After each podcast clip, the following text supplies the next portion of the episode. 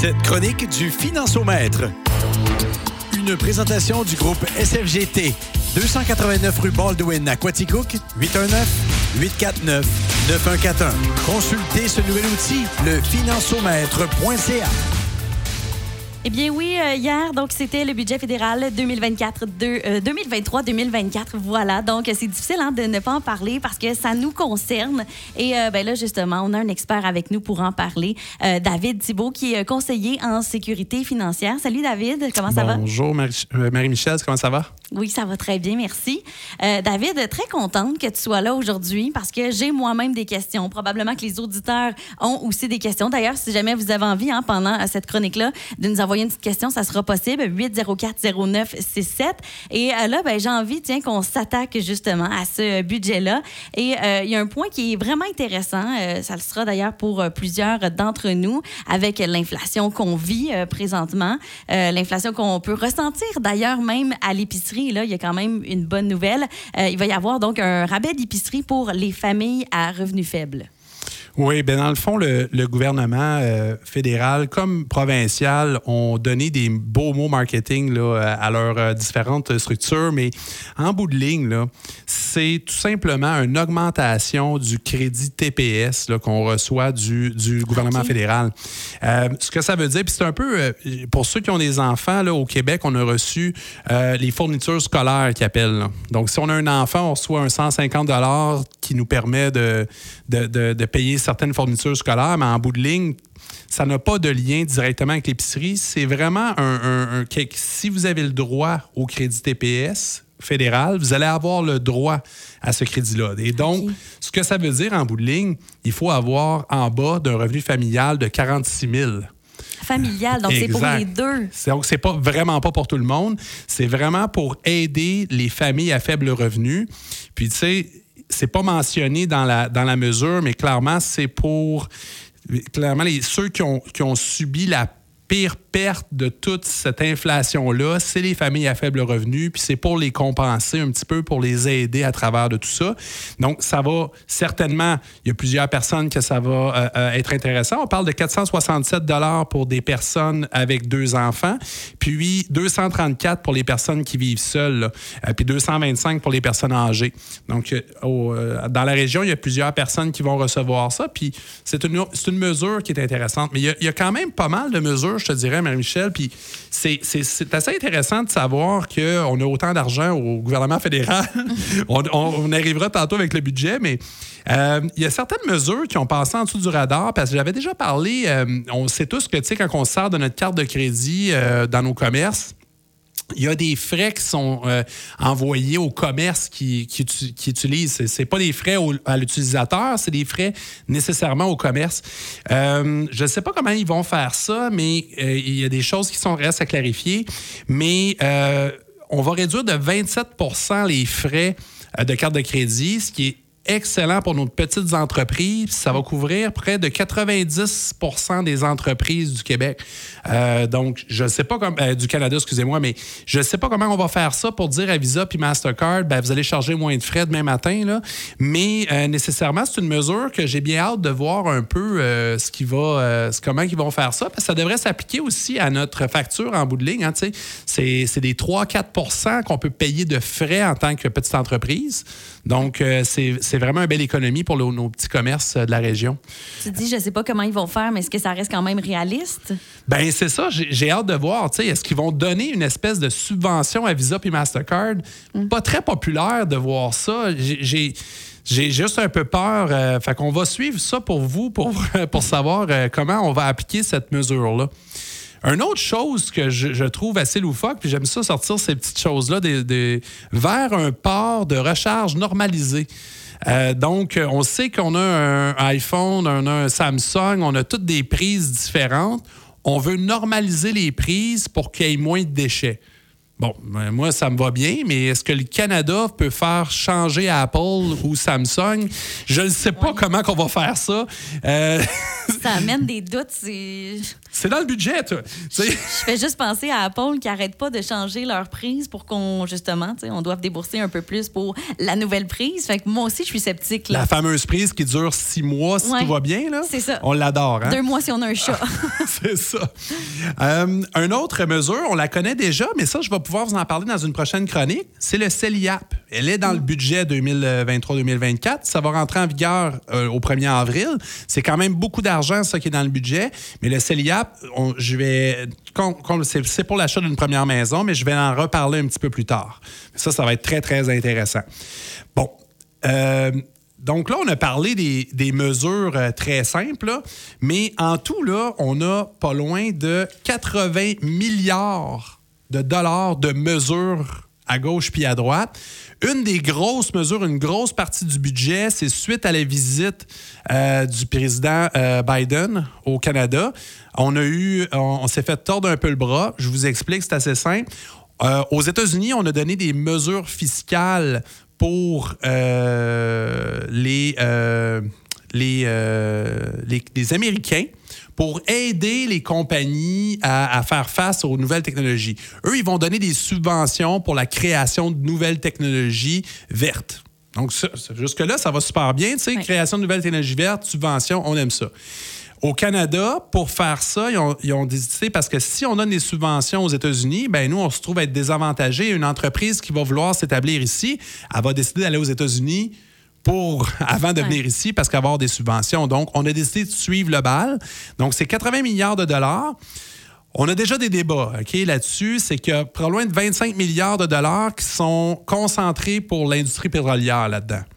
Donc, euh, on va encore donner 25 milliards à l'industrie pétrolière, et oui. Et le but est de capter et d'améliorer le, le, système de notre système du pétrole au Canada. Et donc, ces subventions-là vont aller là, entre autres. Mais tu sais, on a aussi de l'argent pour le captage du CO2. Là. On sait que c'est un peu, peu populaire. Là. On capte le CO2 puis on l'enfuit dans le sol. Euh, c'est une autre mesure qui, qui, est très prisée. Mais toutes ces technologies-là, euh, on, a, on a donné une grosse enveloppe budgétaire pour le faire. J'ai gardé le, le clou sur le, vraiment la cerise sur le Sunday, qui est l'assurance dentaire. Oui, je, me demandais si tu allais en parler parce que moi, c'est celle-là qui a le plus attiré mon attention, étant donné qu'on le sait que euh, des assurances dentaires avec un employeur, il y en a de moins en moins. On dirait que c'est presque non, il y en a qui en ont, mais c'est très rare. C'est très dispendieux. Puis euh, on le voit aussi au niveau gouvernemental, c'est près de 13 milliards sur 5 ans qu'on doit dépenser pour ça. Euh, je vous explique un peu le fonctionnement. Puis encore une fois, il y a des choses qui se clarifient à mesure que le, que le tout est, donné. Là.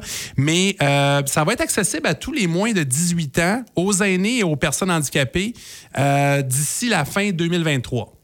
OK? Donc, à partir de en, bas de 18 ans, on aurait le droit à cette assurance-là. Par contre, pour toute personne dont le revenu familial est de moins de 90 000 annuellement, OK?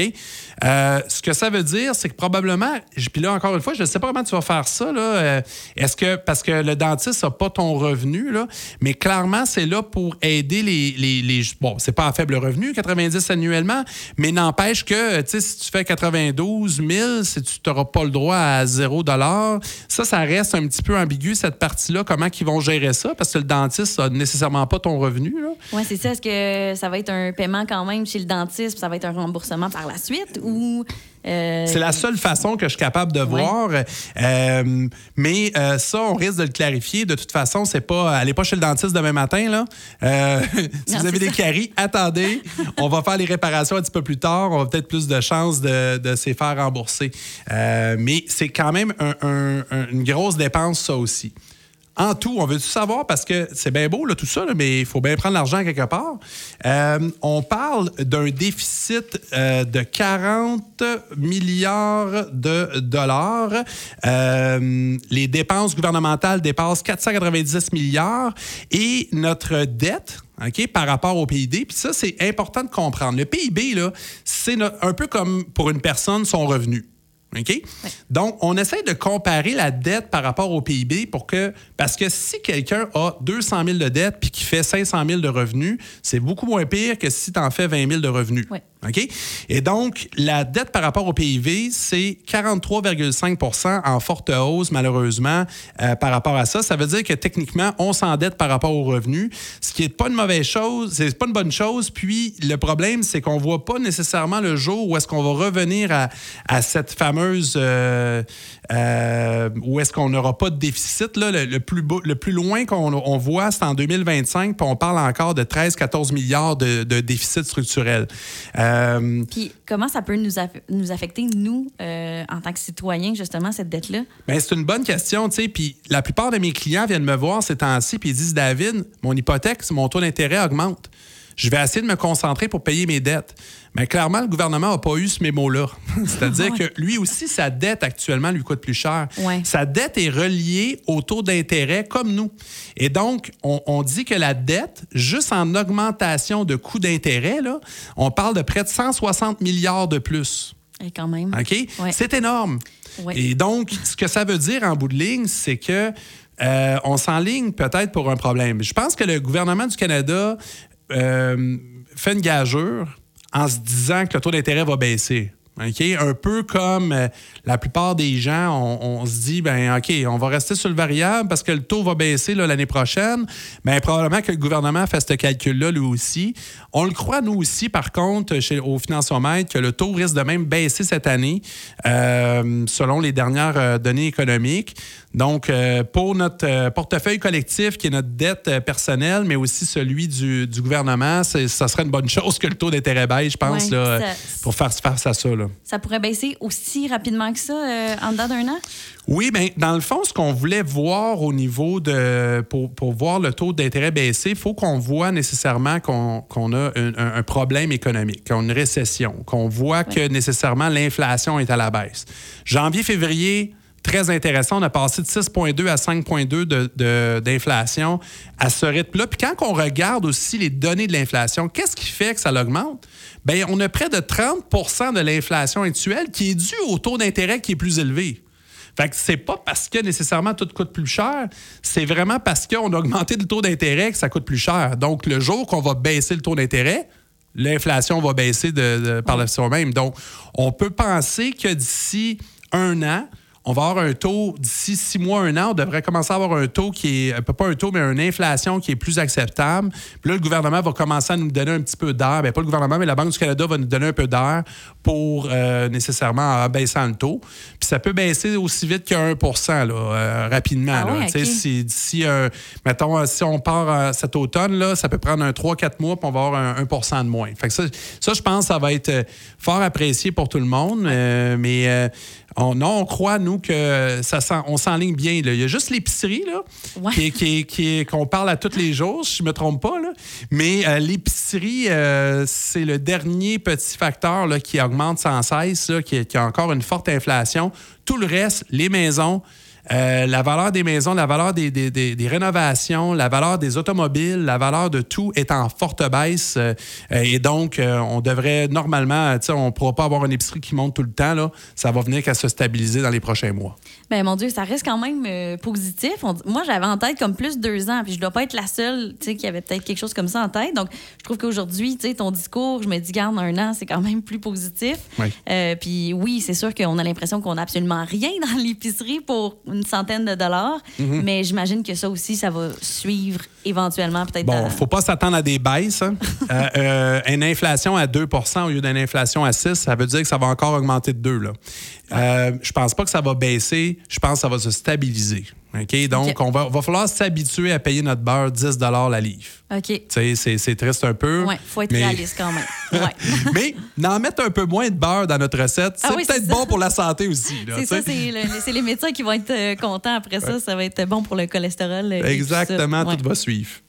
Hey, un gros merci, honnêtement. Ça fait euh, plaisir. Puis euh, merci beaucoup. Puis je suis bien content de recommencer euh, ces chroniques-là. Puis on va apprendre à se connaître à travers de tout ça. Ben oui, absolument. Puis vous aussi, chers auditeurs, vous allez apprendre à connaître David parce qu'il sera avec nous à chaque deux semaines pour nous À chaque informer. semaine? À chaque semaine. Ah, je pensais que je... ben, à chaque c'est encore Ouais. mieux. C'est parfait. À chaque semaine. Puis ben, si vous avez des questions, on pourra les rajouter au fil des semaines. Peut-être même les prévoir d'avance. Ça va être vraiment. ça- C'était super intéressant aujourd'hui. Puis je suis pas inquiète pour euh, la suite des choses. Donc euh, un gros merci, David. Merci à toi. Merci, bonne journée. Donc, euh, vous venez tout juste d'entendre, c'était David Thibault, qui est conseiller en sécurité financière et qui sera avec nous donc à chaque mercredi. Cette chronique du Financiomètre vous était présentée par le groupe SFGT du 289 rue Baldwin à Quaticook. 819-849-9141 et n'hésitez pas à consulter le financiomètre.ca.